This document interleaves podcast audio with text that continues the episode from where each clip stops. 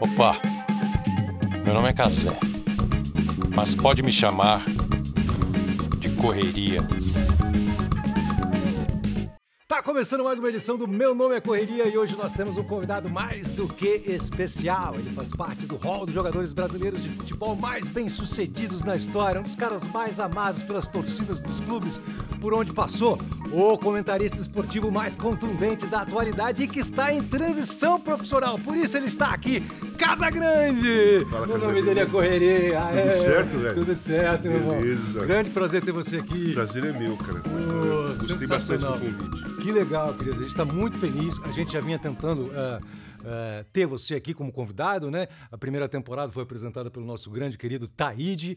Você foi convidado, topou, mas infelizmente naquela época não foi possível. A Globo não liberou você. Quando a gente ficou sabendo que, pá, veio a notícia, pô, Casa Grande não tá mais na Globo. Pô, nós Agora e- eu que escolho. nós e todo o time do Corinthians, né, correu atrás de você para fazer. A gente conseguiu fechar, a gente está muito feliz. E a gente está muito feliz também porque o nosso foco aqui é a questão da correria e você já, pô, com uma carreira super bem sucedida no futebol, super bem sucedida na televisão, está passando por uma nova transição profissional. E a gente queria que você falasse um pouco sobre isso, sobre esse momento que você está vivendo agora. Então, cara, eu fiquei. Eu cheguei na Globo em 97.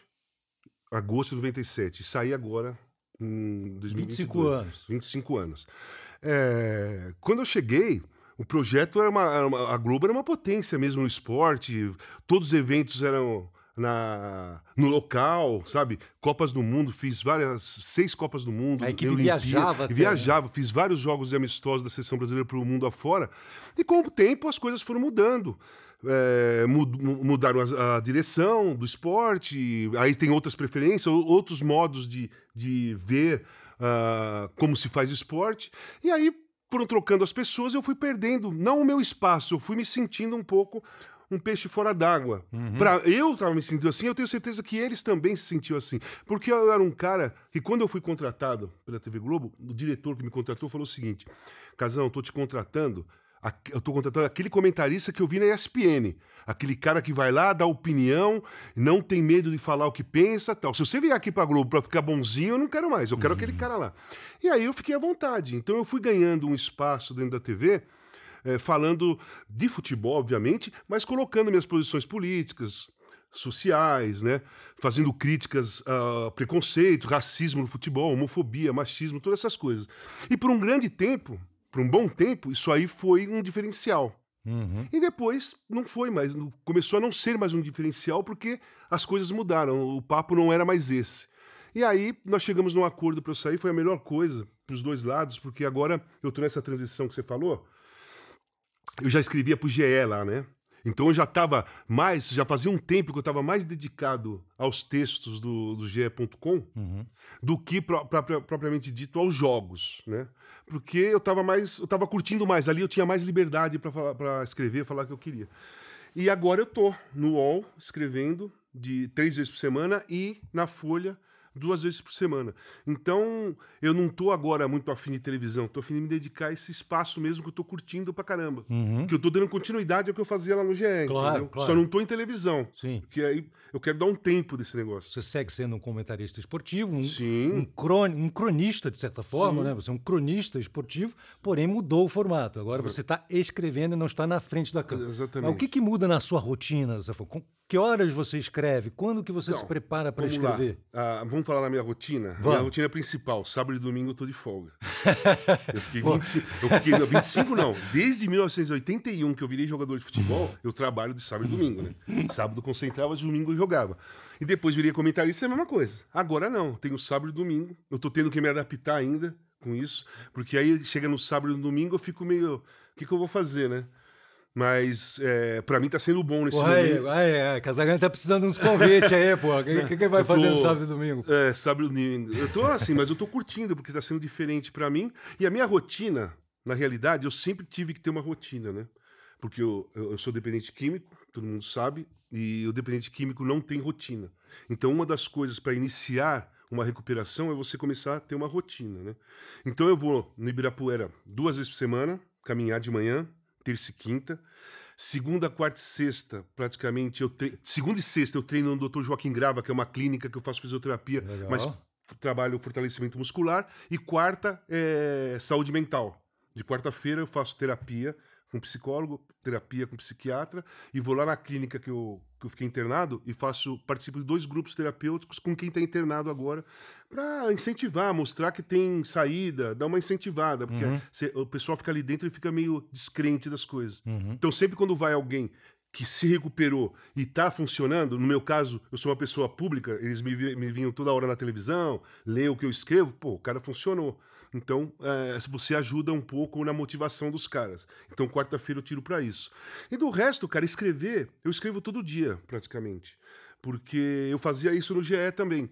É, vem as coisas na minha cabeça, eu vou lá, escrevo, e mando e é, de sexta no, no- na Folha, por exemplo, é tema livre. Tá. Segunda é futebol, sexta é tema livre. Só que essa semana eu escrevi tema livre na sexta e nessa segunda, que eu escrevi sobre o- a carta Da democracia. da, pela democracia tal. Eu escrevi um texto e sexta-feira eu vou escrever sobre os Jogos da Libertadores. Então, cara, eu tô com muita liberdade nos dois lugares. E isso tá me agradando bastante. Nesse momento, eu tô sendo um colunista, vai.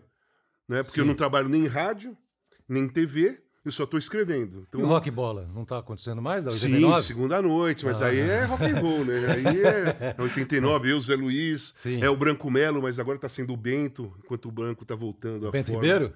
Bento Melo. Ah, o Bento Melo? Filho ah, do o filho do Branco? Que Ah, toca é. baixo nas bandas aí de heavy metal. Ele, Ah. é muito, ele é muito ligado ao rock o- oitentista, sabe? Sei. Ele vai lá para o norte da, da Europa, da Dinamarca, Suécia, que hoje é, é o, o grande centro de hardcore, heavy metal e de estúdio, de produção, né?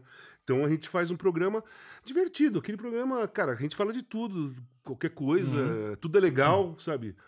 Pode se manifestar e a gente toca música. Eu gosto muito de levar blues dos anos 40, dos anos 50. Eu gosto de tocar música.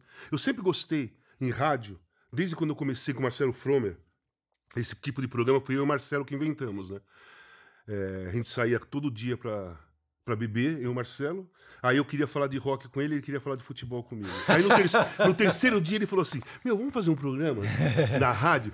A gente vai falar de rock e futebol. Só que você fala do rock e eu vou falar de futebol. E aí nós inventamos esse, esse, esse tipo de programa.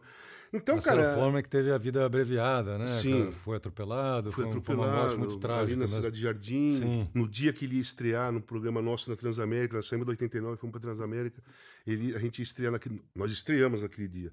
E ele não aparecia, não aparecia, a gente até tirava um- uma onda do, pela rádio. Ei, Marcelo, esqueceu o violão? Onde você tá? Caramba. Nossa, que loucura. É, aí quando acabou o programa, cara, eu fui lá pra padaria Real e aí me ligou o Nando Reis. Eles estavam gravando no Rio de Janeiro. Acho que o número 2 Do acústico. do acústico e tal. Ele falou: Meu, foi um cara atropelado. Tá lá no Hospital das Clínicas, estão dizendo que pode ser o Marcelo. Vai lá, vê- vai conferir pra gente lá e dar um toque. Você que foi lá Eu ver? fui, eu que fui, eu que vi o primeiro, eu fui o cara que vi o Marcelo pela primeira vez, o primeiro cara, porque o, o médico só deixou eu entrar, tinha mais uma pessoa lá, o médico não deixou eu entrar, ele deixou eu entrar, e ele tinha um Mickey Mouse no braço tatuado, aquele desenhinho, sabe, do antigo. E aí, aí eu falei pros caras, meu, é o cara, aí começou a chegar o pessoal. Putz, que triste, que difícil. Foi hein, cara? pesado, porque a gente tava com uma amizade muito forte naquela, naquele período, já há um bom tempo, né? Eu trabalhei com ele na, na, na MTV na Copa de 94, chamava Copa na Mesa. Eu, Ah. o Nando Reis, o Marcelo e a Astrid. Como a Globo não passava os gols pra nós, a gente fazia o gol com o dedinho, né? Então, o Cafu foi correndo, cruzou e o Romário entrou, a gente curtia ali. Sim, então, dali divertido. nós pegamos uma amizade e, e fomos adiante. Então, assim, cara, o programa da rádio existe, de segunda, me divirto lá, curto pra caramba, Uhum. tocar música antiga, música que não toca em rádio, sabe? Difícil tocar em rádio, eu vou buscar os blues dos anos, dos anos 50, dos anos 40, até Robert Johnson, Uau. eu vou pegar. E assim, a gente fica curtindo. E no momento sou colunista mesmo. Uhum, entendi. Eu achei curioso, porque quando eu perguntei para você sobre a sua rotina, você começou falando justamente pela rotina de manutenção de saúde física e mental. sim, E sim. não pela e não, o contrário. não Normalmente as contrário. pessoas fazem o oposto, né? Falam, não, eu, eu trabalho assim, assim, assado, e aí tiro uma hora para fazer não sei o quê. Não. Quer dizer, eh, talvez essa questão da dependência química que você acabou adquirindo ou desenvolvendo fez com que você tivesse uma percepção também mais sensível com relação às necessidades do seu corpo e da sua mente, né? E de preencher o espaço. Uhum. Né? Você iniciou, tudo isso iniciou porque eu tinha que preencher o meu espaço. Eu não podia ficar com tempo livre para ficar pensando, porque ainda a cabeça pensava. Ela pensa ainda, né? Se você marcar bobeira, ela é programada, ela viveu mais tempo. é, comigo tendo atitudes de com uso de drogas do que sem. Uhum. Então, qualquer vacilo, ela vem e te coloca na mente aquele, a- aquele costume habitual que ela tem. Pô, Sim. ele sempre agiu dessa maneira. Então, ela tenta. é, você tem que é, mudar a programação. E eu já estou um bom tempo limpo, né? Então, eu me preocupei mais com a saúde Parabéns, física cara. e mental. Parabéns, porque é difícil pra caralho. É difícil. É, é muito difícil. É difícil. É muito difícil. É difícil. É uma luta No ingrata. meu caso era gravíssimo, bem grave. Apesar que assim, a gente fala, não tem caso grave, né? Cada, cada dependente, o seu caso é o mais grave. Né? Sim. Mas o meu caso eu usava droga injetável, então é, a destruição é muito rápida, né? Eu tava Você bem sabe, destruído. Eu, eu tenho três filhos, né? Ah, e eu tinha. Eu, num, um, um dia eu fui buscar minha filha numa festa, e era na Lapa. Eu fui de carro, fui buscar, eu tava, fui até.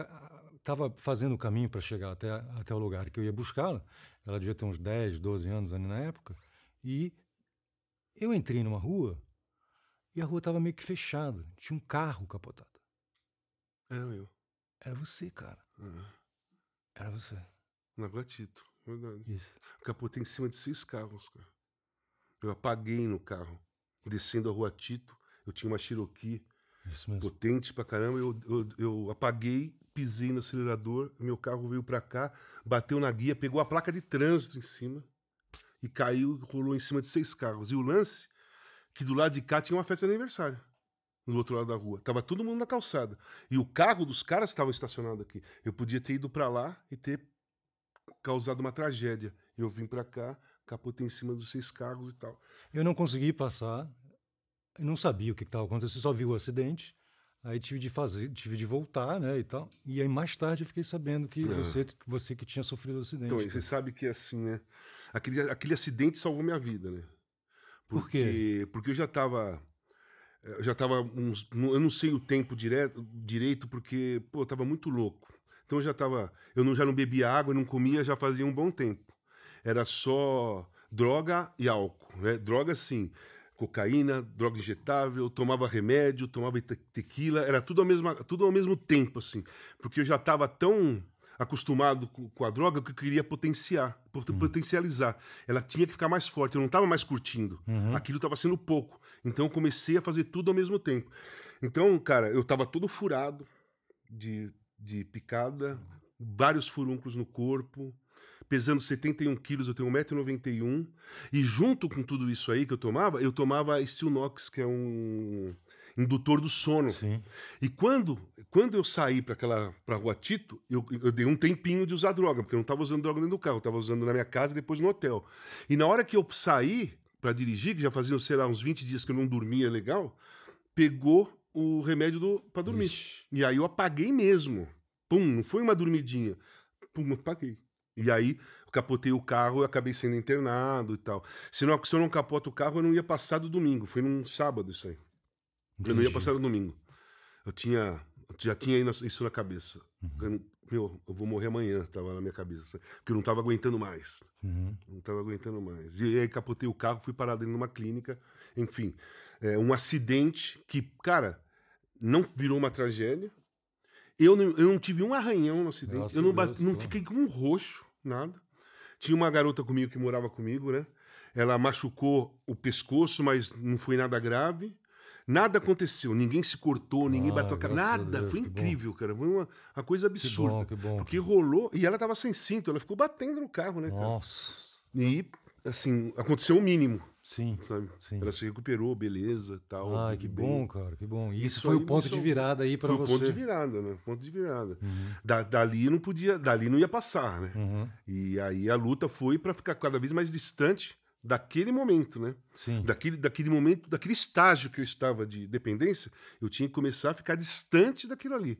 Distante, cada vez mais distante. Hoje eu estou muito distante, mas eu quero ficar cada vez mais distante. Sim, sim, mas, é, um- mas é uma vigilância diária, né, cara? Uma Cara, assim, eu, de- eu, não, eu não vivo mais. Já faz uns, alguns anos que eu não vivo escravo dessa minha. De- dessa preocupação de cuidados, cuidados, cuidados. Porque eu mudei, minha cabeça mudou completamente. Eu consegui.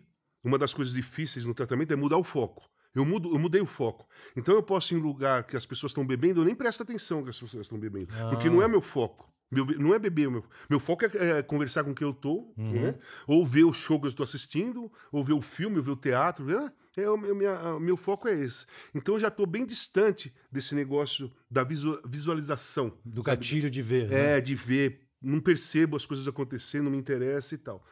E fora esse, esse, essa rotina, que agora é uma coisa bem interessante, eu, fora treinar, trabalhar e tal, eu era um cara que eu usava trancado na minha casa. Ou com alguém ou sozinho. Então, isso aí por anos. Então, depois, um, uma das partes do tratamento foi muito difícil, mas foi a melhor parte, que foi que eu tive que começar a arrumar lazer para mim. Meu, meu psicólogo, meu psiquiatra falou assim: meu, é o seguinte, de sexta e sábado você tem que sair. Você vai ter que sair. A psicóloga vai. Pô, às vezes ela ia lá, pô, não quero sair, puta dançar. Ela falou, não, pode pôr a roupa, vamos sair. Então o que aconteceu? Eu ia no cinema terça, final de tarde, acabava o tratamento, eu ia pro cinema, quinta também, e no sábado eu ia pro teatro à noite. E às vezes eu fazia sábado à tarde cinema e teatro à noite. Isso foi por um bom tempo. Cara, eu gostei de tudo. Hoje, depois, quando, eu, quando eu penso na minha programação, eu coloco cinema, uhum. coloco teatro, assim, automaticamente. Ou show, sabe? Sim. Que eu gosto, show de, de rock e tal. Eu coloco. Então isso aí já entra automaticamente. Isso aí, isso aí foi a melhor parte do negócio. Uhum, uhum. Né? Você adquiriu é, esse hábito. Esse foi... hábito de, de viver dentro uhum. da, da parte cultural de São Sim. Paulo e tal. É, tem um livro chamado The Power of Habit, o, o Poder do Hábito, que é Sim, um cara chamado Charles Duhigg, é muito Sim. bom, que ele fala que é um mecanismo, né? Você é um tem mecanismo. que substituir os gatilhos exatamente, tal, exatamente. Ou coisas. preencher seus espaços é. com coisas que te dê prazer. Isso. E tem que habituar, a gente tem que se habituar ao seguinte, o prazer da vida, ele é mediano, né? Ele não dá aquele prazer de pico como a droga dá. Porque uhum. a droga dá um prazer que ele é falso. Não está acontecendo nada para você. Aí você tem aquele prazer lá em cima. Isso aí que é viciante, o pico de prazer, porque não tem nada na vida que te dê um pico de prazer atrás do outro. Beleza, nasce o filho, cara, dá um pico de prazer. Depois ele desce e vai demorar anos para ter outro pico de prazer. Porra, aí mais 30 anos até a criança crescer. Exatamente. Ah, então, não acontece mais nada assim Sim. tão interessante. Então, você tem que arrumar coisas que te dê prazer. E essas coisas começaram Sim. a me dar prazer. Muito entendeu? legal. E aí você tem um, um, momento em que específico que você escreve, assim, você escreve de, sei lá, das 5 às 7 da noite, não, cara, coisa? Não. Eu sinto, eu, quando quando é. Vai, eu, eu tenho que escrever amanhã, tá? Pra, eu vou escrever hoje para sair amanhã, que é Flamengo e Corinthians. Acaba o jogo, eu já tenho. Aliás, assim, muitas vezes acaba o primeiro tempo, eu já escrevo um monte de coisas que eu vi no primeiro tempo. Porque eu não vou escrever sobre o jogo, eu não vou falar quem jogou bem, quem jogou mal. Eu vou falar de coisas que eu tô percebendo, que eu, que, que coisa que eu sempre gostei. Mais do lado psicológico, mais do lado. É, é, emocional do jogo, sabe? Uhum. O jogador que está meio perdido emocionalmente. Eu gosto de prestar atenção nisso, porque virou um hábito, porque eu, eu tive, eu, eu, tive um tratamento de, com, psicó, com psicólogas né, ligado à psicologia por mais desde 2008. Então eu sou muito ligado ao comportamento humano. Uhum. Eu, a coisa que eu mais presto atenção em qualquer lugar que eu vou é comportamento humano. Porque eu tive que mudar meu comportamento. Então você fica muito é, preso a esse estudo de comportamento humano. Então eu gosto de colocar isso no jogo o comportamento do cara começa a mudar de uma hora para outra, o lado psicológico, o cara errou dois passes. Esse cara, olha lá, não tá legal. Então eu gosto de falar sobre uhum. esses assuntos. Então eu já escrevo. Você vai anotando vezes... durante o jogo? Como é não, que... não, não anota não. nada. não, dá, dá, um, dá um tal assim, aí eu vou, eu já começo a escrever. Pá, pá, pá, aí eu paro no primeiro, acaba o primeiro tempo eu paro. Aí eu começo a ver um pouco o segundo, o segundo tempo, aí eu vejo se mudou alguma coisa, se trocou o jogador e tal, eu escrevo em cima dessas coisas. Assim. Então você está com duas telas abertas ali. Você está com um computador, você escreve num laptop ou num desktop? Escreve no celular, cara? Celular. É mesmo, cara. Não mexo em computador. Cara. Não mexe em computador? Eu, eu, não, eu não mexo em computador porque é o seguinte: é, eu não queria trocar um vício pelo outro. Tá entendeu? Uhum. É, o computador é uma coisa também que as pessoas que usam bem o computador, elas ficam presas ao computador. Tudo pra, se deve ser assim, né? Então, então, aí eu não queria, eu não queria fazer essa troca, entendeu? Uhum. Sair da droga e arrumar uma outra, uma outra coisa que Sim. ia significar a droga também, uhum. entendeu? É, não trocar vício, entendeu? E no celular, você dois no dedão no lá. No celular eu escrevo rapidinho, mando, fácil. Acaba o jogo, eu já tenho o texto pronto todinho, porque eu vou escrevendo durante o jogo, sabe? Sei. E depois você saiu da Globo, você, está assistindo na Globo os, os, jogos? Cara, hoje não, né? Hoje é Libertadores. Ah, Libertadores. Eu nem sei como é que tá passando é, no SBT. Passa, é, passa no SBT, passa na ESPN ah. Brasil e passa na HBO Max. Então eu assisto Ou na HBO Max ou na ESPN Brasil. E você ainda dá uma ligadinha pro Galvão? Você, pô, Galvão, você viu aí e tal, não sei o quê, como é que é? Como é que tá Não, essa eu, eu converso com ele, ele, ele fez uma cirurgia há pouco tempo Ah, atrás, é? aí a gente Ô, conversa melhoras mais. aí, Galvão. A gente não conversa muito sobre, Sobre futebol, não. não. não. Conversa Eu- sobre o quê? Ah, porque os nossos interesses são outros. Eu passei, eu passei 25 anos trabalhando com o Galvão, viajando o mundo todo com ele, junto com Uhum. ele. Cara, falar de futebol com ele seria muito pouco para Uhum. nós. Né? Nós, temos, nós tivemos uma relação por muitos anos. Nós passamos mil coisas. Coisas legais pra caramba, apertos, viagens que deu errado, viagens que deram certo. Então a gente, a gente se preocupa muito como o outro tá, não com Ah, profissionalmente. entendi, entendi. Profissionalmente, cara, a gente vai se virar. Eu tenho o meu. Eu tenho o meu talento, vou desenvolver do meu lado. Ele tem, pô, ele é um monstro da narração, vai parar no final do ano. Enfim, a gente conversa sobre outras coisas. Entendi. Outro dia eu tava assistindo uma transmissão, cara, eu nunca tinha pensado nisso. Acho que foi no Twitch, era o Thiago Leifert que tava fazendo a transmissão. E aí saiu um gol, acho que era um gol de bicicleta, não sei. E ele falou, gol do camisa 9. Ele não sabia o nome da pessoa. É, eu não vi ainda. Não, não, isso foi um momento, mas isso me fez pensar, eu comecei a pensar, falei, porra, cara, como é que esses malucos faz pra guardar o nome desse Mas jogador cê todo, sabe, isso aí foi uma coisa interessante. Não é relacionado ao Thiago Leifert, é relacionado ao, a- ao mundo novo das narrações esportivas e quase tudo na televisão. Virou muito, quase tudo entretenimento. Quando eu entrei no esporte da TV Globo, ele era ligado ao jornalismo. Então era muito importante ali a informação, você saber, os repórteres tinham que ter informação, a gente tinha que saber história. Eu, como era ex-jogador, eu tinha que trazer histórias minhas da época de jogador, saber a característica do cara, o narrador tinha que saber os nomes e tal. Hoje em dia, ma- a importância maior, na realidade, está sendo uma coisa mais divertida. né? É uma linha mais divertida, mais entretenimento. Então, saber ou não saber o nome do jogador tá, não está interessando muito. Né? Tá interessando se o cara faz uma gracinha, se o cara fala. Uma coisa mais dinâmica de internet. Mais linguagem de internet. Que eu acho que é um. Que eu, a minha opinião, é um erro. Porque o público do futebol, da televisão, não é o mesmo público da internet. Uhum. Não é o mesmo Não é, público. é mesmo, mesmo o público que vê jogo na internet não é o mesmo público que vai ver jogo na televisão. Então o jogo da o cara que senta na- na- na- no domingo, quarta noite para ver o jogo, é aquele cara que tem a tradição desde o pai, do avô. O cara pode ter 15 anos, mas se desde os 5 o pai dele sentava ele no domingo para ver o Galvão narrar, por exemplo, o moleque tem 15 hoje, tem 18, ele vai sentar para ver o, o Galvão narrar. Aí o que, que ele quer ver? Ele quer ver emoção na narração, ele quer ver o cara falar o nome do jogador, o, narra- o- o comentarista, o comentarista saber quem é o cara, a característica e contar alguma história, desde que seja ex-jogador, né? Eu acho que isso é, é conteúdo para uma narração de televisão. Mas a- hoje a opção está sendo tá indo pro caminho do entretenimento. Eu acho que vai ter prazo de validade. Meu, meu, Minha opinião. Eu acho E que como é que faz um- pra guardar o nome do jogador? Como é que é, cara? É tipo, você, você, Meu- você exercita ou é Não, simplesmente o falar que você tá o meu, lendo? O meu caso é um caso atípico. Eu tenho uma memória De elefante. incrível. Ah, é? Memória incrível. Então, por exemplo, quando eu vou fazer jogo, eu não escrevo nada. Então sai a escalação na tela, eu olho a escalação, eu sei quem tá jogando. Aí, no segundo tempo, se eu acho que tem que mudar algum jogador, eu, eu falo quem tá no banco. Aí eu pego um papel, eu vejo quem tá no banco, eu já sei quem tá no banco, já sei a característica do cara.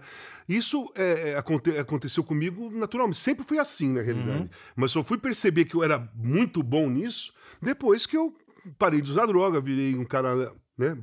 É, saudável e tal, que aí aflorou mais. Então eu guardo muitas coisas, cara. É, assim, falar comigo e depois, dez, depois de seis meses cruzar e falar que não falou, tá, tá na roubada. Porque eu vou falar e vou mostrar que falou, entendeu?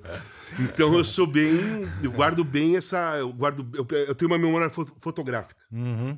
fotográfica. Eu vejo o negócio, eu guardo. Eu lembro cenas assim de quando eu era garoto que eu vi jogo, aí acontece no jogo de hoje, eu lembro, pô, em 72, o jogo Corinthians e Palmeiras, o Leivinha fez um gol assim, tal, tal, Nossa. porque eu acho que parece com aquele que eu tô vendo, Você é entendeu? o Fábio Massari do futebol. Mais ou menos. Mais ou Fábio menos. Massari é Essa- foda, é, sabe é dia da mestre. MTV. Pô, é radialista, né? Pô. Faz programa na 89. O cara sabe tudo, mano. Sabe tudo. Pô, uma memória que é inacreditável. Pô, conhecimento mortal. né? Mortal, cara, sabe a faixa do álbum, o Sim. ano que foi lançado, quem que foi que tocou, cara. Tipo, umas paradas que É, você ele, fala, ele é- caramba. ele é bom nisso. Uma loucura, né? Uma loucura. Não sou tão assim como ele, mas eu tenho uma boa memória que me ajuda muito a não ser um, um comentarista pragmático. Uhum. E com essa experiência toda que você já tem, você não precisa mais então ficar assistindo o jogo o tempo inteiro. Você só assiste o jogo que você vai comentar. Tá. E assim, eu, eu vou falar pra você uma coisa. O jogo, os jogos aqui no Brasil, eles são muito parecidos um com o outro. Dificilmente tem uma vez ou outra tem um grande jogo, um grande jogo assim, sabe? Uma vez ou outra. Então, às vezes eu vejo um primeiro tempo de um jogo de um jeito, vai estar tá meio amarrado, o jogo não tá bom, tal. No segundo tempo eu vejo 10 minutos, aí eu vou ver um filme, que eu tenho certeza que não vai acontecer nada de extraordinário ali. Se acontecer, eu vou na internet pô, o cara fez um gol de bicicleta. Ah, beleza, eu vou ver o gol de bicicleta do cara. Mas com a experiência que a gente tem, no meu caso, você vai vendo o negócio e fala, pô, desse, desse jogo não sai nada. E na sua opinião, por que, que é assim, cara? Eu, porque, assim, eu não sou um grande fã de futebol, mas quando eu assisto, eu tenho essa impressão, tipo, é um jogo chato, né, cara? Você jogo não compara com basquete, assim, pô, Ah, basquete não. tem um gol a cada não, não precisa 10, comparar, 12 não, pa- Não segundos, precisa bro. comparar com basquete, só se comparar com Premier League. Uhum. Futebol com futebol. Você pega a Premier League, é outro, é outro planeta aquilo lá. É outro planeta. Tanto que, é, mesmo quando, eu- quando eu estava na Globo, de sábado de manhã eu acordava cedo para ver os jogos da Premier League. Eu queria saber sobre o futebol inglês? Uhum. Porque é, eu gosto do futebol, obviamente, é a minha, é a minha vida, mas eu gosto de ver jogos legais. Jogo bom, né? É. Então, eu acho que acontece isso porque é, o futebol virou muito tático aqui no Brasil. O futebol brasileiro, vai dos anos 70 até os anos 90, era um futebol mais livre, sabe? O jogador tinha mais, é, tinha mais criatividade, ou tinha o direito de ter criati- criatividade, uma intuição, sabe? É, fazia uma jogada que vinha na cabeça dele. Hoje, todo mundo preso a uma tática. Você faz isso, faz aquilo. É tipo jogo, é tipo jogo de xadrez. Você- o cara só vai se mexer, o- o- a peça só vai se mexer se você pegar e mexer com ela. Então, o futebol também é mais ou menos isso. O cara se mexe de acordo com o que o treinador falou pra ele e treinou durante a semana toda. Raramente você pega um jogador que ele foge da, da- do roteiro criado pelo treinador, que ele faz uma jogada individual, que ele tenta fazer uma coisa diferente. É muito raro, são poucos jogadores que, que fazem isso. A grande maioria dos times se prende mesmo ao esquema tático, ao modo é, posicional, né? Que os caras falam muito hoje, posicional, cada um fica na sua posição, não tem muita movimentação. Então fica, o jogo fica muito previsível. É. Então quando você olha um jogo, se você prestar atenção, dependendo do jogo como ele estiver, você vai lá, daí, isso daí vai virar, vai ser 1 a 0 vai ser 1 a 1 ou vai ser 0 a 0 Isso dificilmente vai sair, porque ninguém tá arriscando nada, ninguém tá criando nada, todo mundo preso a, a- aquele negócio. Eu não posso deixar o time do cara jogar. Uhum. Aí você também não joga, obviamente. né? Então você não vai deixar o time. Ninguém joga. Então, na minha época, nos anos 80, quando eu comecei a jogar profissional, comecei. Eu jogava no Corinthians, fui emprestado para Caldense com 17 anos em Pós de Caldo, voltei e fiz parte da democracia corintiana.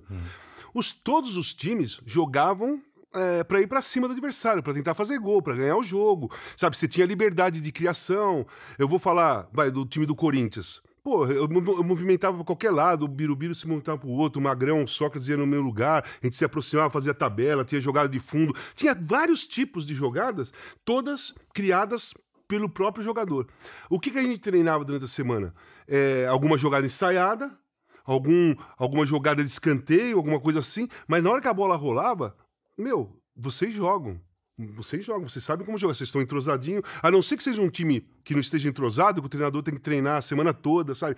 Pô, se posiciona assim. Mas o do Corinthians não era assim. Então era muito mais. Era gostoso você jogar futebol. Era gostoso de ver. e Era, tanto era gostoso de ver que os estádios eram, eram maiores, ia 120 mil pessoas, dos, quase 200 mil no Maracanã. Enfim, hoje é, os estádios têm que ser de 40, 60 mil, dependendo do time, que às vezes nem lota, né? Então, assim, mudou, porque é, o futebol não está tão agradável para quem está assistindo. Não tá mesmo. Mesmo para aqueles que não assistiram aquela época, mas ouvem as pessoas falar, pô, os anos, 80, os anos 70, Copa, pô, a Copa de 82 foi do caramba, não, mas não sei o que lá. Os caras vão procurar na internet, que hoje é fácil para ver, eles falam, porra. Aí eles olham a seleção de 82 jogar, aí eles olham a seleção de hoje jogar. Aí eles falam, porra, olha o que eu perdi, né? Porque o futebol ficou chato mesmo. É uma coisa chata. E nos anos 80, todo time. Primeiro, que tinha muito time bom no Brasil. Segundo, que a grande maioria dos jogadores é, jogavam aqui no Brasil, não, não, não jogavam fora, que nem hoje. Começou a ir para Itália um ou outro, eu fui em 86 Você também. foi um dos primeiros aí, né? É. pra- pra- Foi, fui Falcão, foi Zico, foi Júnior, foi Magrão, fui eu, foi Careca, foi, foi, foi saindo. Era só, eram só dois estrangeiros pro time na Itália, então não podia ir um montão. E tem outra, era só dois estrangeiros e só podia contratar dois, não é que poderia ter seis e só relacionar dois pro jogo. Eram só dois mesmo. Então a maioria jogava aqui no Brasil. Então o futebol brasileiro é, era muito bom de se jogar. Sim. né? Era bom de assistir e tal. Aham. E depois, os melhores jogadores estão fora. Quem vem pra cá são aqueles jogadores que estão há muito tempo fora do país, já tem 35 anos, aí volta. Né? Foram grandes jogadores no passado, aí os, os times se contratam achando que o cara vai jogar igual como jogava antigamente e não consegue. E, sabe, jogadores jovens que crescem aí, com 16 anos vão embora.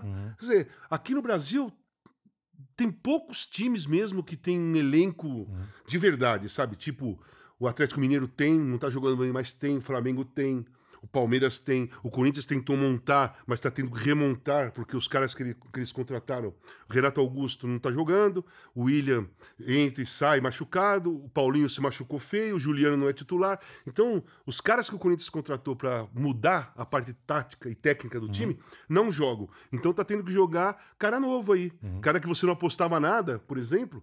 Adson, Gustavo Mosquito e tal, são, estão sendo titulares do Corinthians. E estão até jogando bem. Mas não era aquilo que a direção esperava quando contratou os caras. Mudou Então, alguma coisa? Você falou que você começou com 16, 17 anos, aí você voltou a falar de, dos jovens jogadores de hoje, assim. Mudou completamente. Mudou muita coisa. Conta um Pô. pouco pra gente, porque é, é, a sensação que dá é que, é que ah, ainda jovens, eles são expostos a situações que são muito difíceis de se lidar, né? Ah, assim, tem, v- vamos, por- vamos para partes assim que influenciou diretamente no jogo. Primeiro, minha época, eu, jogava eu joguei no Juvenil do Corinthians, joguei no Dente de Leite do Corinthians, com 11 anos de idade. O meu sonho era ser titular do Corinthians. Eu não pensei, na minha cabeça não tinha Europa. Porque não tinha. A, a gente que jogava. E, tem outra. A maioria dos caras que jogavam na categoria de base de um determinado time torcia pro time. Então eu jogava no Corinthians, eu era torcedor do Corinthians, meus amigos todos torcedor do Corinthians. Eu, eu nem me lembro se eu conhecia alguém no juvenil do Corinthians que torcia para outro time. São Paulo, Palmeiras era tudo assim. Então você tinha amor pelo time que você jogava, você queria jogar no time. A gente nem pensava em seleção brasileira, que tinha uma tinha uma escada, né? O primeiro tinha que ser titular do Corinthians, depois titular da seleção brasileira. Enfim, nem, e Europa bem distante. Hoje não, o garoto tem 16 anos, 15 anos, ele tá pensando em ir pra Europa. Ele já pulou o time que ele joga, e você nem sabe se ele torce para o time que ele tá jogando. Isso já é outro ponto, você nem sabe se ele tá lá e torce. Ele já pula. Quando ele dá entrevista, ele fala: "Não, o meu sonho é jogar no Real Madrid, no Barcelona, Bayern de Munique, PSG, enfim. E ele nem é titular do time aqui no Brasil.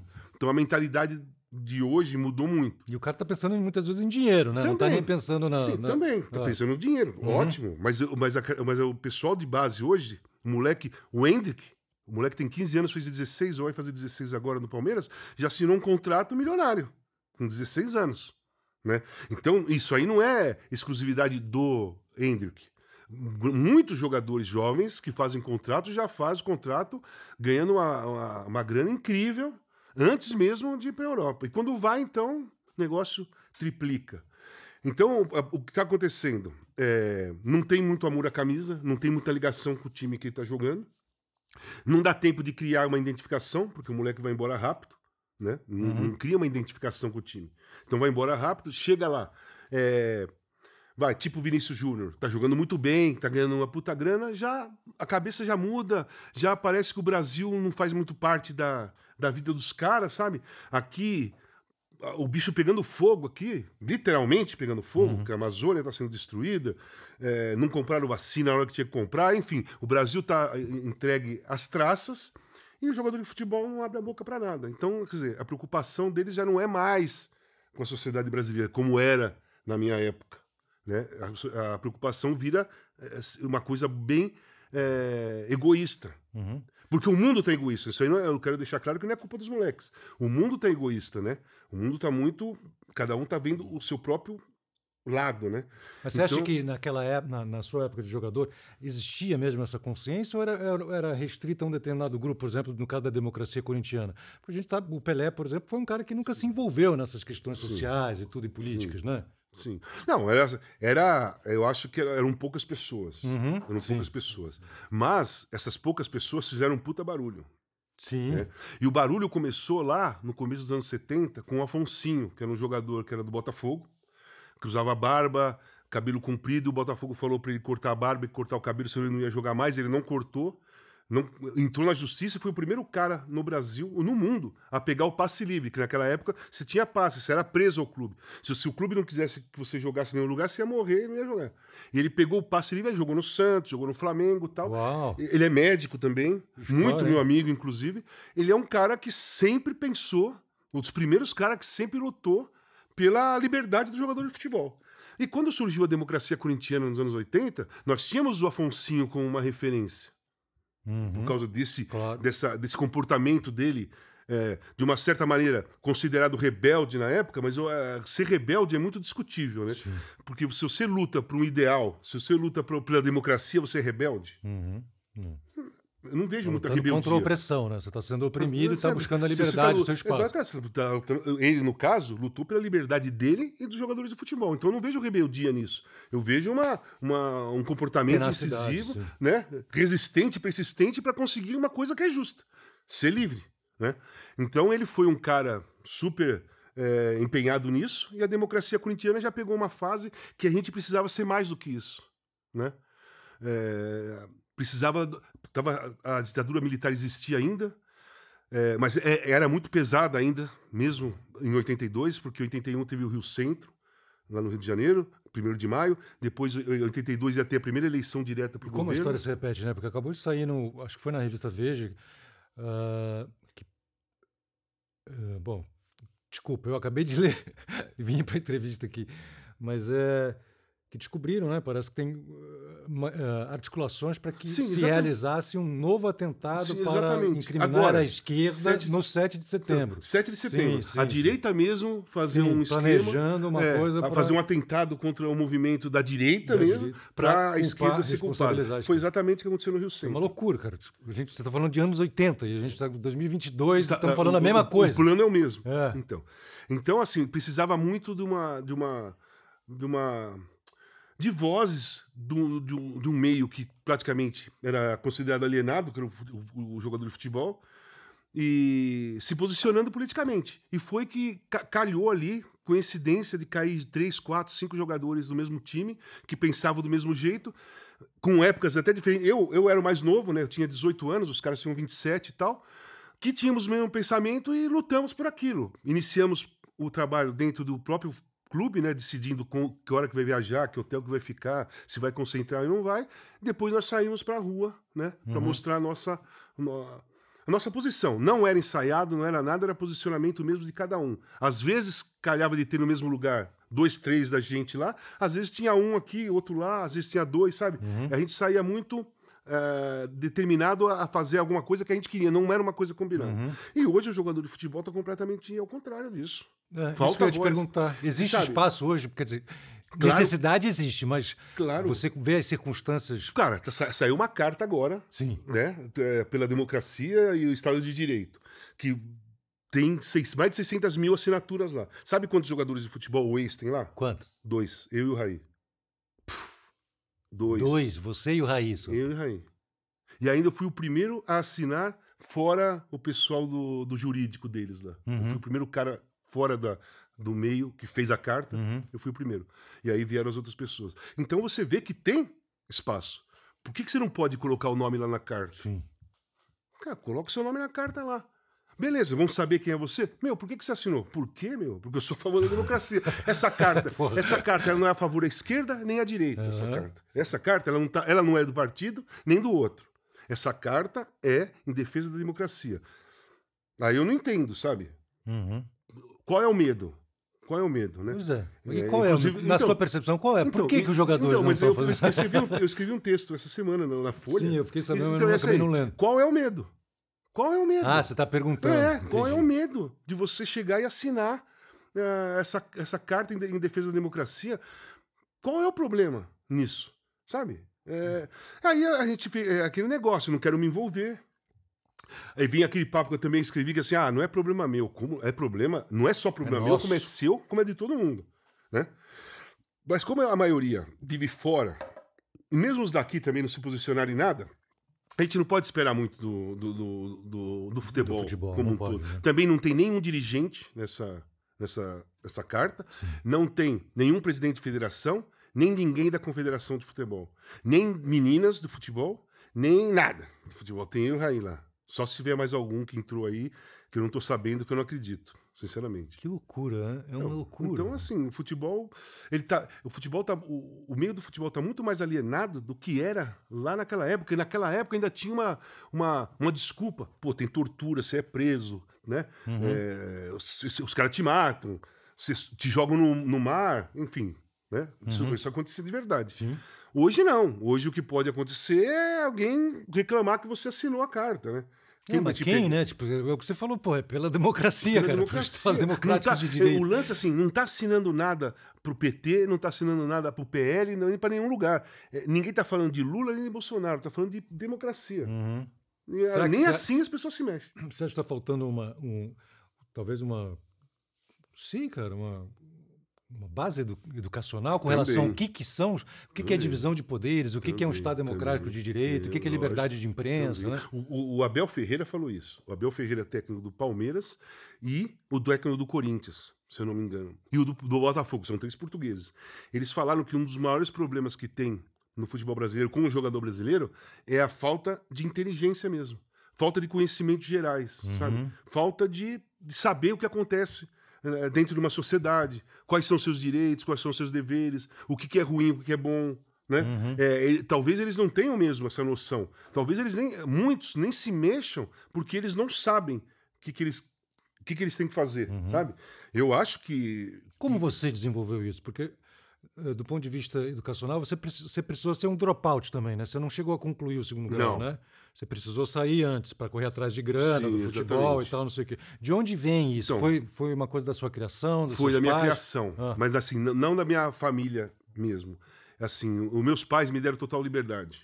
Eu nunca tive nenhuma restrição, nada. Nunca me cobraram nada. Me deixavam, confiavam em mim, eu saía, voltava, beleza. E nessas aí, eu comecei a ter contatos com pessoas que tinham ligação com a política. Na época era ditadura militar. Eu comecei a entender mesmo o que estava acontecendo no país já com 14, 15 anos. Eu não sabia direito é, o, o geral, mas já sabia que aquilo era uma ditadura e que eu não gostava daquilo porque eu queria ser livre. Então, é, o ponto daí, já via de dentro. Eu gostava de liberdade, eu só eu adoro liberdade. Sabe, tem três coisas que eu negocio- não negocio na minha vida: a minha sobriedade, a democracia e a minha liberdade. Eu preciso me sentir livre para poder amar, amar alguém, para eu poder ter prazer em fazer meu trabalho. Eu preciso ter liberdade, eu preciso me sentir livre, livre sabe? Então, aquilo já não, só de saber que aquilo que existia uma ditadura, eu já não me sentia livre. E aí eu fui entrando, conhecendo pessoas e, e buscando e procurando e comecei a entender é, o que estava acontecendo muito rápido. Eu saí do Corinthians para a Caldense por causa disso. Eu briguei com o Oswaldo Brandão, que era um autoritário, um dos grandes treinadores do futebol brasileiro, mas era autoritário. Vicente Matheus, eu saí. Porque lá, todo mundo sabia como eu era desde criança. Mas eu jogava bem, treinava no profissional, mas os caras, esse- essa turma mais conservadora não me via com bons olhos. Eu tive que sair. Você falava alguma coisa, você questionava eles? Não, que, que então, aconteceu? questionava da época que eu, que eu- da época que eu vivia. Quer dizer, questionava a roupa, né? Eu ia de calçadinho assim como eu tô, os caras, pô, você é jogador de futebol meio assim. Eu falei, meu, eu venho como eu, como eu quero, do jeito que eu quiser. Mas tinha que ir como? Ah, não sei como eles queriam que, que andasse. Eu acho que eles não queriam, eles queriam distância. Eles queriam distância de um movimento mais próximo do- dos de- Ah, de, sim, liberdade. entendi. Eles queriam uma coisa mais tradicional. O cabelo. É, Pô, naquela época, você ter Então, calça jeans re- representava isso. é São, verdade. a- o cabelo, cabelo grande, eu Uhum. sempre tive cabelo grande, era uma coisa que sempre pegavam no pé e tal. E eram coisas que eu não, que eu não, meu, não aceitava. Se pedisse, eu, tinha, eu era muito radical na adolescência. Você conseguia tudo de mim pedindo, mandando. Ia ser difícil, porque parece que eu tinha uma- um bloqueio, sabe? Uhum. Não conseguia é, ir atrás de grito, fazer as coisas atrás de Sim, grito. Porque, pô, você tá jogando no Corinthians, você jogou no Dente de Leite, você tá formação de base, tá no- jogando no profissional. Os caras te emprestam pro Caldense, é um castigo, né? Pô, pro Poço de Mas eu Caldas. pedi pra ir embora, né? Mas eu não pro Poço de Caldas. Eu falei pra qualquer um. Ah, é? E Poço de Caldas apareceu porque no meio do ano tem um campeonato. Nada contra o Poço de Caldas. O Poço de Caldas é uma cidade linda. Meus pais, cara, passaram lua de Não, mel mas, é, lá. mas é o time. É. time é, o time pequeno da, da- Sim, do, do sim. Campeonato Mineiro. Mas nós jogamos um amistoso. é, amistoso não, eu fui jogar pro time de Caldas, que era Campeonato Sul de Minas. Caldas contra Poços de Caldas. Então era Caldense contra um time de Caldas. E nós ganhamos 2 a 1 da Caldense, eu fiz dois gols. E os caras ficaram com isso na cabeça. Quando eles souberam que eu tava que eu tava livre para ir embora, eles foram me pegar e eu topei e foi maravilhoso, foi tudo legal. No meu caso, é, só para finalizar aquela pergunta, quando eu voltei, eu queria ir embora porque a minha, a minha visão do Corinthians era aquela de é, autoritária, do Vicente Mateus e tal. E o Adilson Monteiro Alves, que estava colocando um modo diferente, que não tinha nome ainda, ele falou: faz um contrato de três meses, aí vê você gosta tal. Se você não gostar, eu deixo você embora. E eu fiquei. Comecei a ver as coisas diferentes, comecei a me sentir à vontade, comecei a me sentir livre, sabe? Podia ir do jeito que eu queria treinar, sabe? Ninguém se interessava o que eu estava fazendo na rua. Eu tinha que chegar para treinar e treinar. E tinha que chegar para jogar e jogar e dar o máximo, tentar jogar bem, enfim. Aquelas coisas. Fiz amizade com o Magrão, já me aproximei um pouco mais do Vladimir, que eu já conhecia. E aí nós fomos percebendo que a gente tinha os mesmos pensamentos, os mesmos ideais e gostavam, nós, pelo menos eu e o Magrão, gostávamos da mesma coisa. Ou seja, cara, me- me- só me cobra horário de treino e dia de jogo. Fora, não- nós não temos nada a ver com isso. Tanto que nós começamos a tomar cerveja dentro do clube, né, num bar que chama Bar da Torre lá. Aí os caras vieram cobrar a gente, pô, como vocês estão bebendo cerveja aí dentro do, dentro do clube e tal? Aí o Magrão falou, não, tudo bem, vocês não querem que a gente bebe aqui? Nós vamos sair, nós vamos beber naquele bar ali do outro lado. Não é melhor a gente beber aqui dentro? Aí os caras começaram, saca? Começaram a falar, pô, vamos deixar os caras mais à vontade. Foi uma batalha, mas nós fomos conquistando esse espaço. Por isso que eu já tinha é, essa, esse, caminho, sabe? Esse caminho da liberdade já vinha dentro de mim desde da adolescência. Eu participei do, do movimento da anistia em 79. Por isso que eu conheci mais ainda o que estava acontecendo. Eu, eu fiz, eu fui no show, participei da organização que era no Corinthians. E aí eu conheci, foi ali que eu conheci mais pessoas para eu ter mais conhecimento do que acontecia, porque a gente não tinha informação nenhuma, né? cara? É, não tinha nada, né? Então, ali foi melhorando, foi, tendo conhecimento, juntando com esses caras. Eu tinha só 18 anos. O Magrão me ajudou muito a entender o que se passava, né? O Sócrates. É, aprendi muito com ele nesse sentido. E aí eu fui criando minha, minha personalidade, o meu modo de ver a. De, ver- de- de escolher o modo que eu gostava de viver. O que, que eu queria pra mim, sabe? Isso aí foi montado assim no final dos anos 70 para os anos 80. Foi montando essa coisa, o ideal pra mim, que o ideal era isso. O ideal é a democracia. O ideal é lutar pelas diretas, sabe? Em 84. Esse era o nosso ideal. Era o meu ideal, sabe? Era o ideal dos caras também. Dos outros times, ninguém se movimentou. Mas tem o Corinthians que se movimentava. Sim. O Washington Oliveto foi que fez ah, o logo, né, da democracia corintiana? Sim, o Washington Oliveto que fez o logo. O... era- Foi um debate na PUC que aí o Adilson estava explicando como que a gente. Como, que era, como a gente vivia, como a gente fazia as coisas. Porque Aí tomavam as decisões de quem ia ser É. escalado, dos Não, relacionamentos. escalado não. Escalado mas não. concent- é, comprado sim. Contratado sim. E o Juca Kifuri estava lá e falou assim: pô, então vocês estão fazendo uma demo- democracia do Corinthians. Aí o Washington Oliveira estava lá e falou: pô, democracia corintiana. Ele montou o slogan. E aí nós colocamos dia 15 votos. E o Juca camisa. Kfouri estava lá. né? Tava. Ele que falou que era uma democracia de, cori- de corintianos. Ele que viu o conceito. É, Uhum. o conceito. Aí o, o, o Washington que fez o slogan. E daí em diante, nós colocamos dia 15 votos na camisa para incentivar as pessoas a votarem, porque eles tinham. Era a primeira eleição direta depois do golpe para governador. E eh, os mais antigos tinham medo que era, era uma armadilha. Você vai lá votar e os caras vão te prender. Vamos ver Uhum. quem quer votar mesmo. E prendi. Então tinha isso. Esse pensamento era muito forte.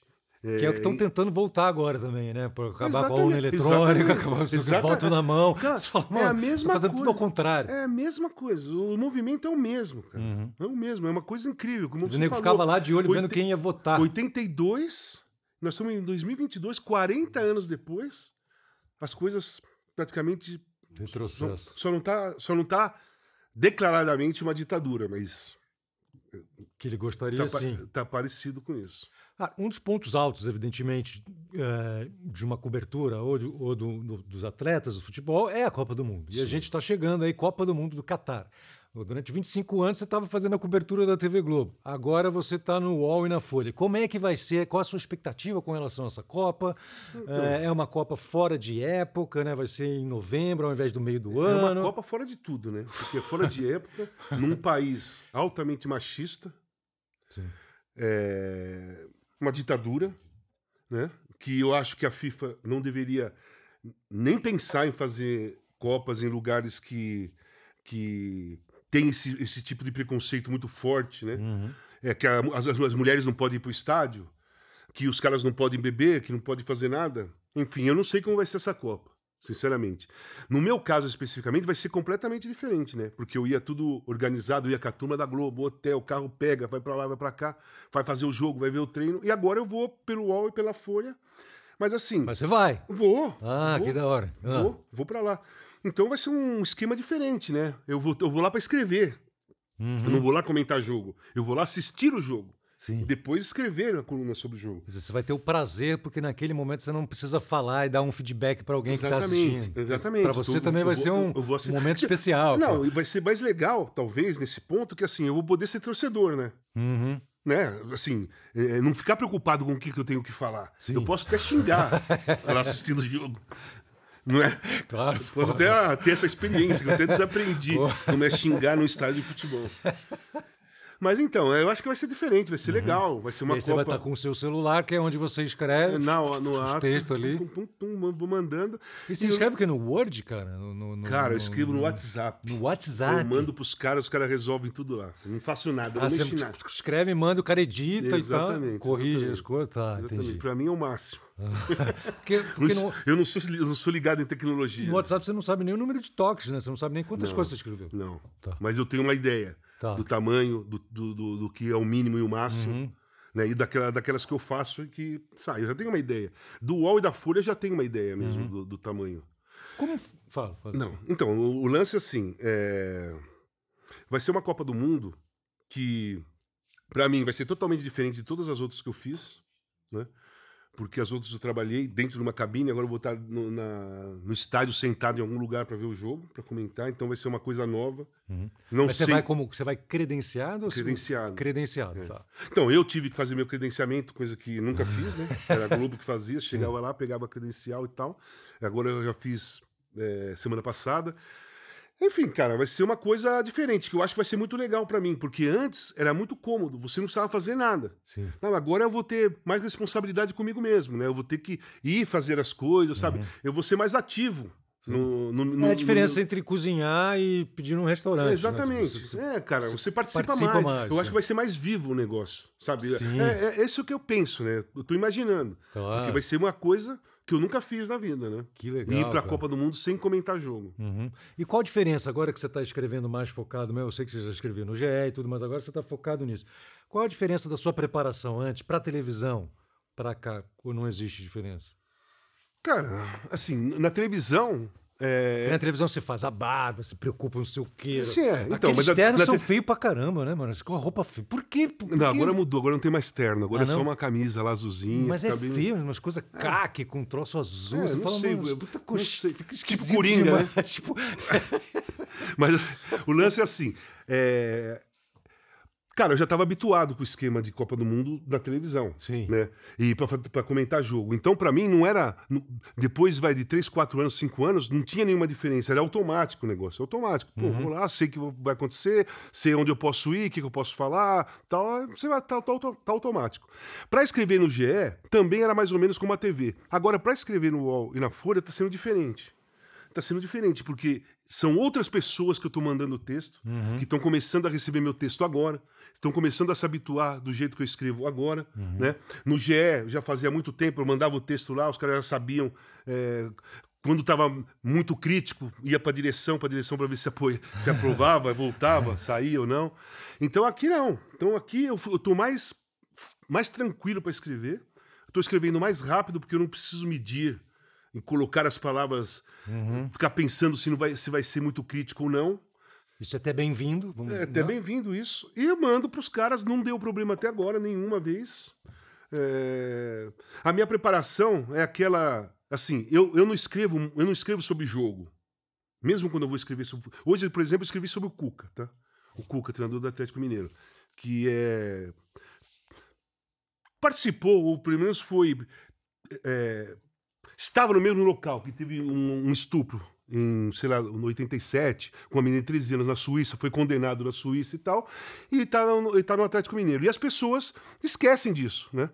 A, a Ana, a Ana, Ana Thaís Matos escreveu no GE, a Mília Lacombe escreveu no UOL, e eu escrevi em cima disso também. Então eu olho o futebol e fico esperando alguma coisa é, extra. Uhum. Não só coisa ruim, não, coisa legal extra, para não ficar na mesmice, porque a minha cabeça, assim, se eu for escrever do futebol, eu vou ser mais um escrevendo do futebol, porque vai ter 300 caras escrevendo do jogo. Uhum. Né? Vai jogar Corinthians e Flamengo.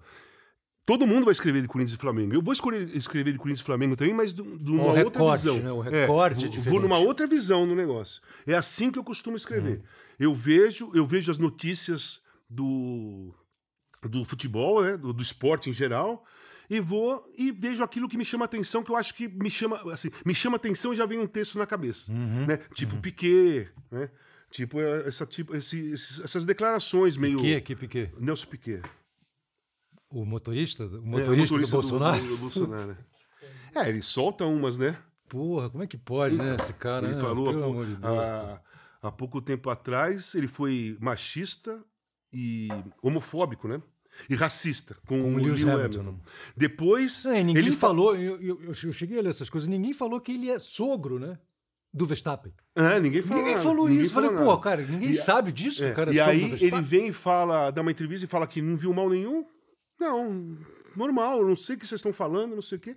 E agora voltou a atacar as urnas, voltou a atacar Voltou? a democracia. É, exatamente, mesmo? semana passada. Feia, então eu, vejo essas feia. coisas, cara. É, ah. é isso aí que me chama a atenção. Entendi. Porque eu vou, um aspecto eu, social. Você é, olha. É, mas eu vou na linha do esporte. Sim, sim. O esporte mira no social através do esporte. esporte exatamente. Ah, muito bom. Então eu gosto de escrever assim, desse tipo. Então, uhum. é, as coisas. Eu leio muito o que está acontecendo em, em, em, tudo, inclusive na, notícias políticas, notícias do, do esporte, de todos os envolvimentos que acontecem.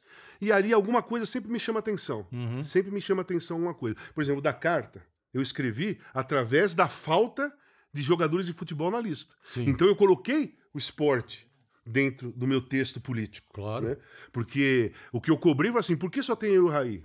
Uhum. Cadê os outros esportistas? Então foi por aí. Então eu vejo. Os, eu te... os outros esportistas não são a favor da democracia? É, então. então eu tento sempre colocar, quando, quando é possível, o esporte no meio dessa da minha, da minha coluna. Sim. Voltando à questão da correria, né? Uh, quer dizer, não, frase boba, né? Cara, 25 anos de comentarista esportivo, você cara, foi pré-internet praticamente. Né? Você começou em 97. Sim, 97. Comecei chegou... em 96 na ESPN. Na ESPN. Em 97 eu fui pra TV Globo. Sim, em 94, 96, a primeira Fena Soft, que foi uma feira nacional de software que teve no Brasil, acho que foi em 96, 97. Enfim, começo, começo de tudo, né?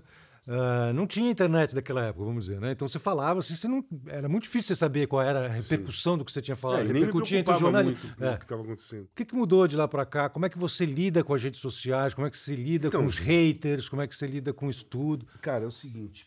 É... No início. Até vai amarrar o sapato, ele vai até amarrar não, só, a chuteira, eu, mano. Não, não, é Porque, um, porra. É, tem uma bandana aqui, tá vendo? Oh, é um mal-estar diferente. É, que da tá hora, cara. Então, o lance é o seguinte: é quando começou esse negócio de, internet, redes sociais e tal, eu nunca prestei muito atenção nisso. Eu comecei a prestar atenção quando comecei a ser atacado nas redes sociais. Aí começou esse, foi, chamar... esse foi seu. É, foi assim: caramba, o que está acontecendo?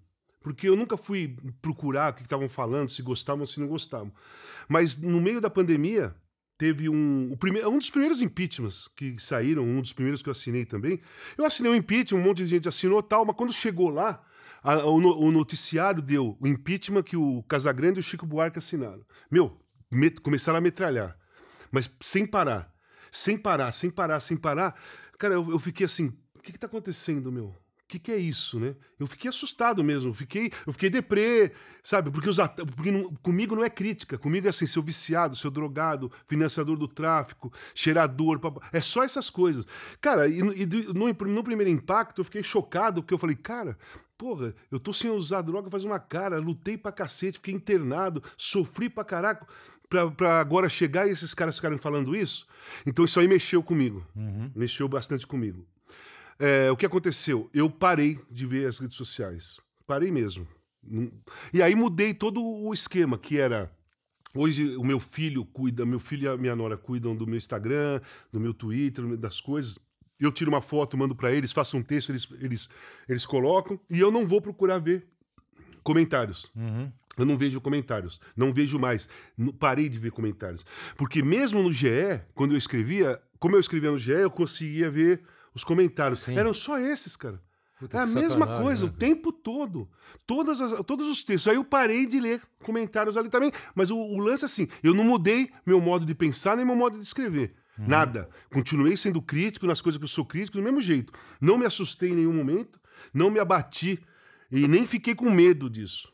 Né? Uhum. Que eu acho que isso foi uma, uma um grande ponto na, na minha personalidade nesse sentido das redes sociais. Porque eu vejo muita gente hoje em dia que se posiciona, por exemplo, vai contra o, contra o governo Bolsonaro, se posiciona, é metralhado na, nas redes sociais, no outro dia grava um vídeo pedindo desculpa. Tem várias pessoas fazendo isso. Várias, eu já vi várias, cara. Porque eu acompanhei tudo das redes sociais é, na, quando começou a pandemia, que não uhum. tinha nada para fazer, você ficava ali, eu ficava vendo Globo News e lendo, e lendo, lendo e tal. E eu via muita gente que criticava a falta de vacina, criticava a, a, o, o comportamento dele contra a máscara e tal, e no outro dia pedia desculpa porque tinha, tinha sido atacado, eu perdia seguidores. Então, uhum. uma coisa que eu, que eu saí fora foi exatamente nisso. Eu não entendo muito dessas coisas, tá? Uhum. Mas, por exemplo, é, é, legal ter seguidores. É uma coisa legal. As pessoas gostam de te seguir. Mas eu não faço nada para aumentar nem para diminuir. Se eu escrever alguma coisa e ficarem invocados comigo e diminuir, ok. Se aumentar, ok. Sabe? Uhum. Eu, eu, dou atenção para as pessoas, mas eu não sou má, eu não sou, e nunca fui, na realidade, eu só sofri naquele momento que eu falei, eu não sou é, moldado, o meu parâmetro não é os uhum. ataques que eu recebo nas redes sociais. Uhum. Até porque, assim, o parâmetro, é, o parâmetro é, mas positivamente. Quer dizer, sendo atacado por essas pessoas, eu sei que eu tô certo.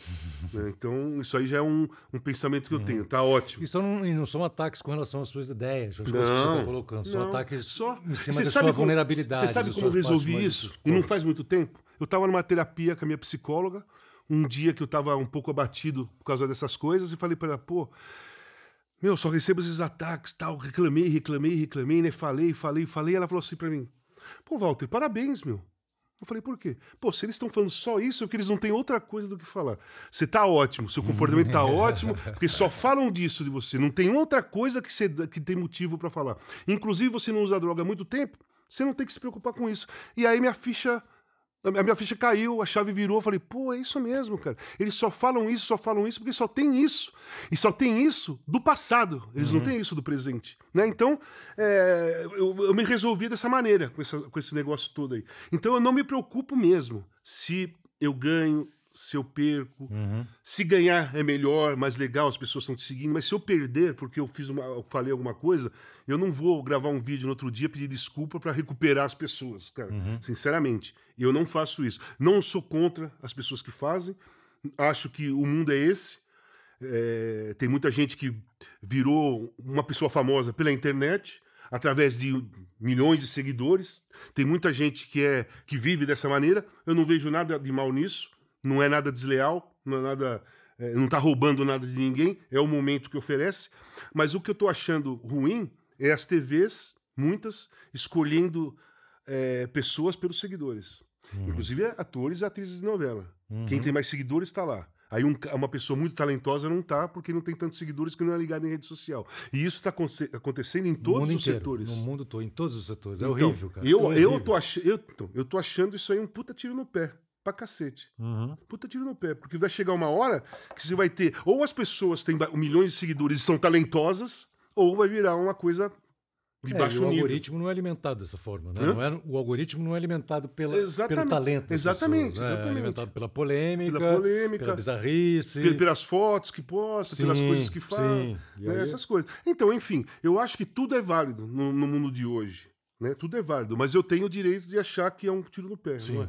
Claro. No meu pensamento. Eu acho que está errado. Cara, além de um jogador de futebol grandioso, com muitos títulos nas costas, uma, uma carreira muito bem sucedida, uh, comentarista esportista de. Ixi, Maria.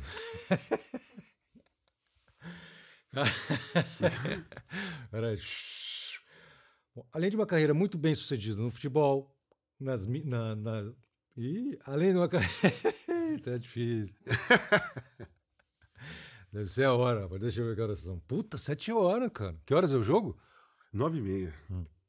Casão vai ver o jogo do Flamengo com o Corinthians hoje, pô. Né? Tem alguma dica para quer dizer, tem, algum palpite? Não, tem, não, tem, né? tem. Eu acho que o Flamengo é melhor, mais time, né? Mas. não dá Mas pra- jogando no Itaquerão, É, não sei como vai ficar. vamos ver. Eu queria falar dos outros projetos que não tem a ver com futebol. Agora eu consegui. Que não tem a ver com futebol e que não tem a ver com a televisão ou com comentário Tá. esportivo. Pô, você já lançou três livros já, né? E você vai ter uma cinebiografia, é isso? Estão lançando um... Lançaram um vídeo. Já lançaram? A, a série na, na Globoplay. Com, Lançaram. com José Loreto fazendo o papel? Não, não, isso é um filme que Isso é um- seria. então, não, lançaram olha uma quanta sé- coisa. Então Lan- conta aí, explica Tá. pra gente. Não, a série é uma lá. série, é uma série, não é ficção, é uma série, teve, tem quatro episódios, é, é a, a série mais vista na, na Globoplay, Uau, desde quando ela parabéns. foi lançada. É uma série muito honesta pela diretora Suzana Lira, é, que, assim, não tá passando pano em nada, nós somos muito verdadeiros na, na história. Eu sempre fui. Todo mundo sabe da minha vida, eu nunca escondi nada do que aconteceu comigo, coisas boas, ruins, então não tinha o porquê de dar uma florida na história. Não, a história foi real, bem séria mesmo. E. Meu, tá ótima lá na, na Globoplay, tá tendo um impacto igual deu, teve, tiveram os livros, né? Que o impacto que eu sempre esperei dos livros e da série é poder ajudar alguma, alguém. Uhum. Alguém vê a série, alguém lê o livro e fala: caraca, Que pô, está eu numa posso me situação de tratar." dependência química. Exatamente, em relação a isso. disso. Exatamente, Entendi. é isso. Agora, eu tive. Eu tive Agora, mas, mas foi uma coincidência, tipo, porque a série foi lançada quando você saiu da Globo? Não, a série foi lançada antes, cara. Ah. Não, a coisa mais louca é essa. Ah. A série foi lançada, foi o maior sucesso, tá sendo o maior sucesso. Eu fui no, no Serginho, no Serginho, no Altas Horas, eu fui na Fátima, eu fiz quatro programas na GNT e aí me chamaram para fazer o acordo. Enfim, cada um segue o Sim. pensamento que quer, né? Mas eu tenho outros projetos. Eu fiz, eu trabalho com eh, projetos culturais. Eu fiz uma, uma homenagem a Doriana Barbosa. Que no legal, cara. Teatro Municipal em 2017. Ah, Lindo, cara, lotado, foi muito legal. Fizemos, eu tenho esses planos de continuar, eu tenho uma reunião agora, daqui a pouco, com a secretária, né, com a Aline, porque eu quero fazer Belchior, eu quero fazer Luiz Gonzaga, incrível. tudo lá no Municipal. Eu quero fazer homenagem aos grandes compositores da música popular brasileira. e que né? homenagem, como, como é que é? São, são outros artistas Outros tocando as artistas, outros artistas. tá. Por exemplo, no Adoniran, foi, tocou a Baby com o Rapping Hood, uma- eles cantaram o samba do Ernesto, meio em rap, meio música baby, sabe? Aham. Aqueles estilos. Teve o, o Kiko Zambianchi, o Nazi, o Paulo Miklos, Eduardo Godin, Arrigo Barnabé, Que incrível. é, Luísa Posse, a Sabrina Parlatore, Uhum. é, Demônios da Garoa, obviamente. Foi o, o Demônios da Garoa foi o- a marca mesmo do Adoniran. Os outros, sabe que eu, eu, eu aprendi, eu fiquei curioso em fazer esse tipo de evento, é, porque eu fui no Rio de Janeiro, na Cidade da Música, e eu fui ver um show lá, que era Dado Villa-Lobos e a arpista, acho que é Cristina, uma arpista, uma, uma grande arpista brasileira. E eles estavam tocando Villa-Lobos. E é, Legião Urbana. Eles tocaram Legião Urbana, Legião Urbana e Vila Lobos, um com a guitarra, o outro com a harpa. E o nome do show era inusitado. Aí eu fui falar com, com o André, que era. Puta, esqueci o nome dele. Bom, enfim. Era o produtor. Tá. Eu fui falar com meu, vamos levar isso pra São Paulo? Vamos levar isso pra São Paulo? Ele falou, porra, vamos ver, vamos, vamos levar, vamos pensar tal. Ficamos pensando, não conseguimos levar pra São Paulo, mas quando eu fui fazer o Adorina Barbosa, eu lembrei do inusitado. Então a minha ideia foi fazer um show em homenagem ao, ao Adorina Barbosa, inusitado. Uhum. Então por isso que eu, que eu liguei é, a Baby com o rap Sim. e chamei todos os caras de outras de outras Vertentes. de outros estilos para fazerem a música do estilo deles, né? O Arrigo Barnabé fez a música do estilo dele, cara, aquele estilo do Arrigo que vocês conhecem. O Eduardo Godin fez o violão clássico, tal. O Nazi meteu um rock, enfim, todo mundo fez, cantou é, a Doriana Barbosa no estilo que escolheu. Né? Não necessariamente aquele est- estilo seu, mas ele tinha liberdade para fazer o arranjo do jeito que queria. E eu quero fazer isso com os outros também. Então eu curto bastante esse lado Produtor cultural. é, musical, principalmente. Musical, tá. Musical. O lance, meu lance é com música. Meu lance é, esse. E aí, além da série, tem um filme. Ah, o filme ainda não tá rolando nada. Hum. O filme eu tenho uma, é, uma conversa com o pessoal da Paramount, né? Que tá lançando agora o- a série do Adriano. Adriano Imperador. Uhum. E eles tinham uma ideia. Vamos esperar a série sair para ver qual é a, a resposta do público em relação a, a uma série de um jogador de futebol na Paramount, né? Que é, o Adriano é o primeiro. E aí depois talvez saia agora esse filme aí. Mas eu, eu li que tinha o Marcelo Rubens Paiva, estava escrevendo o roteiro. Não, escreveu quatro roteiros. Meu, foi assim uma confusão. Não, não foi legal com a produtora que estava fazendo. Foi um monte de, de falta de acordo ali. Eu resolvi romper. E era um livro, era um filme sobre o primeiro livro, Casagrande e seus Demônios. O filme ia ser Casagrande e seus Demônios. É, agora, para a Paramount é o filme sobre a minha história mesmo. Não está ligada eh, exclusivamente a um livro, entendeu? E essa escolha do José Loreto para fazer o seu papel? Porque ele me procurou, a ideia foi dele. José Acho- Loreto é, procurou você, Acho que conta aí. 2000 e... Pô, 2014, 2015, por aí. Ele veio para São Paulo no dia do meu, do meu aniversário, que ele nem sabia. Me ligou, eu fui lá me encontrar com ele. E ele falou assim, cara, é, eu li o seu livro. Eu acho, pô, um livro, a história do cacete.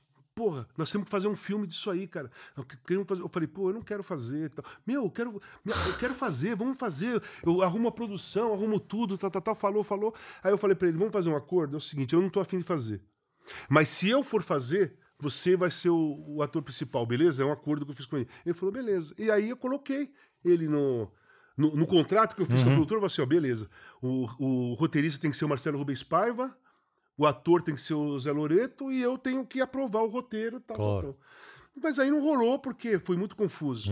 O caminho seguiu para muitos lados diferentes, sabe? Aumentou muito. os é, não, não, não gostaram, não é que não gostaram, não aprovaram o roteiro do, do Marcelo, porque o roteiro que eu e o Marcelo planejamos fazer era porrada. Contar a história mesmo, porrada.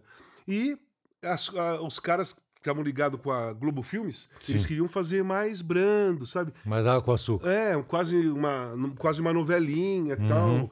Rom... Não tem romance. Tem que ter romance. Meu, não teve romance. Cara, eu me apaixonei com 17 anos pra minha ex-mulher. Casei, fiquei 21 anos casado, não tem romance, cara. Pô, mas, cara, não tem romance, bicho. É aquilo lá. Eu era mó, mó- mó louco, só fazia aquilo e curtia e tal. E Quer dizer, tem, tem, romance teve, tem. 21 anos de romance. Pois é, pô. exatamente. Mas eles queriam alguma Queriam coisa... vários romances, queriam- Porque sabe qual que é? A imagem do jogador de futebol, ela é Sim. bem Bem, Cara, é aquilo que eles passam. Estereotipado. É, mas mais ou menos o que a maioria passa. Né? E no meu caso não é. O caso do, do Sócrates não é. O caso de outros jogadores não é. O meu caso não era esse. Eu nunca fui um cara de sair pra noite e é, procurar mulher, que eu acho a coisa mais ridícula do mundo. Eu ia pra curtir, eu ia pra ver um show, eu ia pra tirar um barato em algum lugar, eu ia nos barzinhos de rock and roll que tinha aqui em São Paulo, o Vitória, o Aeroanta. é, então, eh, de repente bar na Bela Cinta, eu curtia isso, cara. Sabe, eu sempre me senti livre, como eu falei. Pra eu, pra eu ter, ter uma, uma paixão, que eu gosto de me apaixonar pra caraca, porque eu acho que a paixão faz a gente viver bem, eu tinha que me apaixonar por alguém, cara.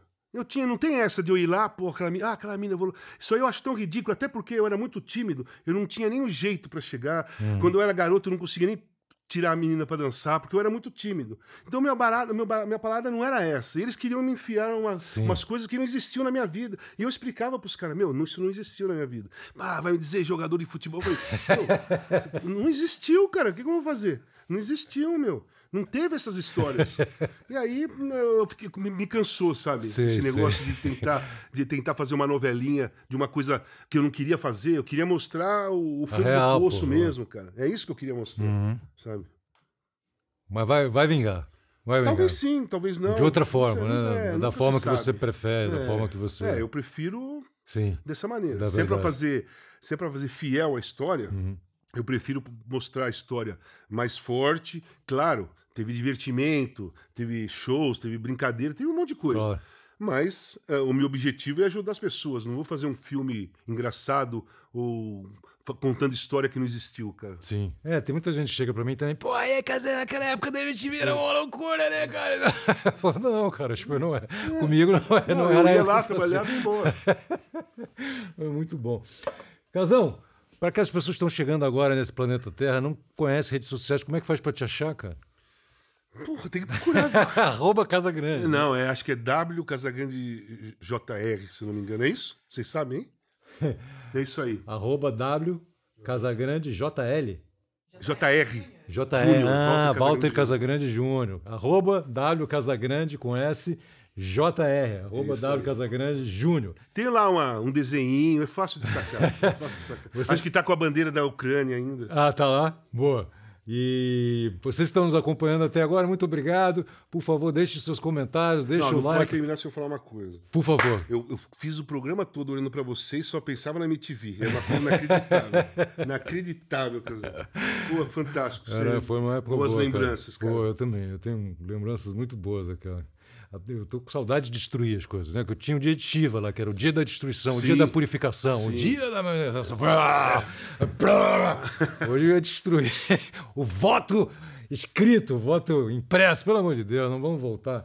Regredir. Você que está nos acompanhando, a gente está no Twitter, no TikTok, no Instagram, arroba meu nome correria. Ou então, você pode achar também a gente no YouTube, arroba meu nome é correria, ou no nosso site meu nome é correria.com.br. Assista lá, compartilhe esse vídeo do Casa Grande, que é sensacional. Você falou aí, pô, os filhos da puta, os caras podiam ter começado a vacinação antes, não começaram. Cara, meu pai, meu pai é corintiano, 85 anos, tomou as doses, não tinha imunização de rebanho, né? Porque não tinham feito como deviam ter feito. Perdi meu pai no ano passado, corintiano, um grande fã seu. Me iniciou também na, na torcida pelo Corinthians e me iniciou. ah, Acho que na admiração por você, pelo que a democracia corintiana fez, obrigado, pelo. Sócrates, pelo Magrão. Então, é um grande prazer ter você aqui. foi meu, Me lembra bastante do meu pai, muito obrigado. Muito obrigado a você. Tô Gostei junto. pra caramba. Tamo junto. Valeu. Valeu. Falou.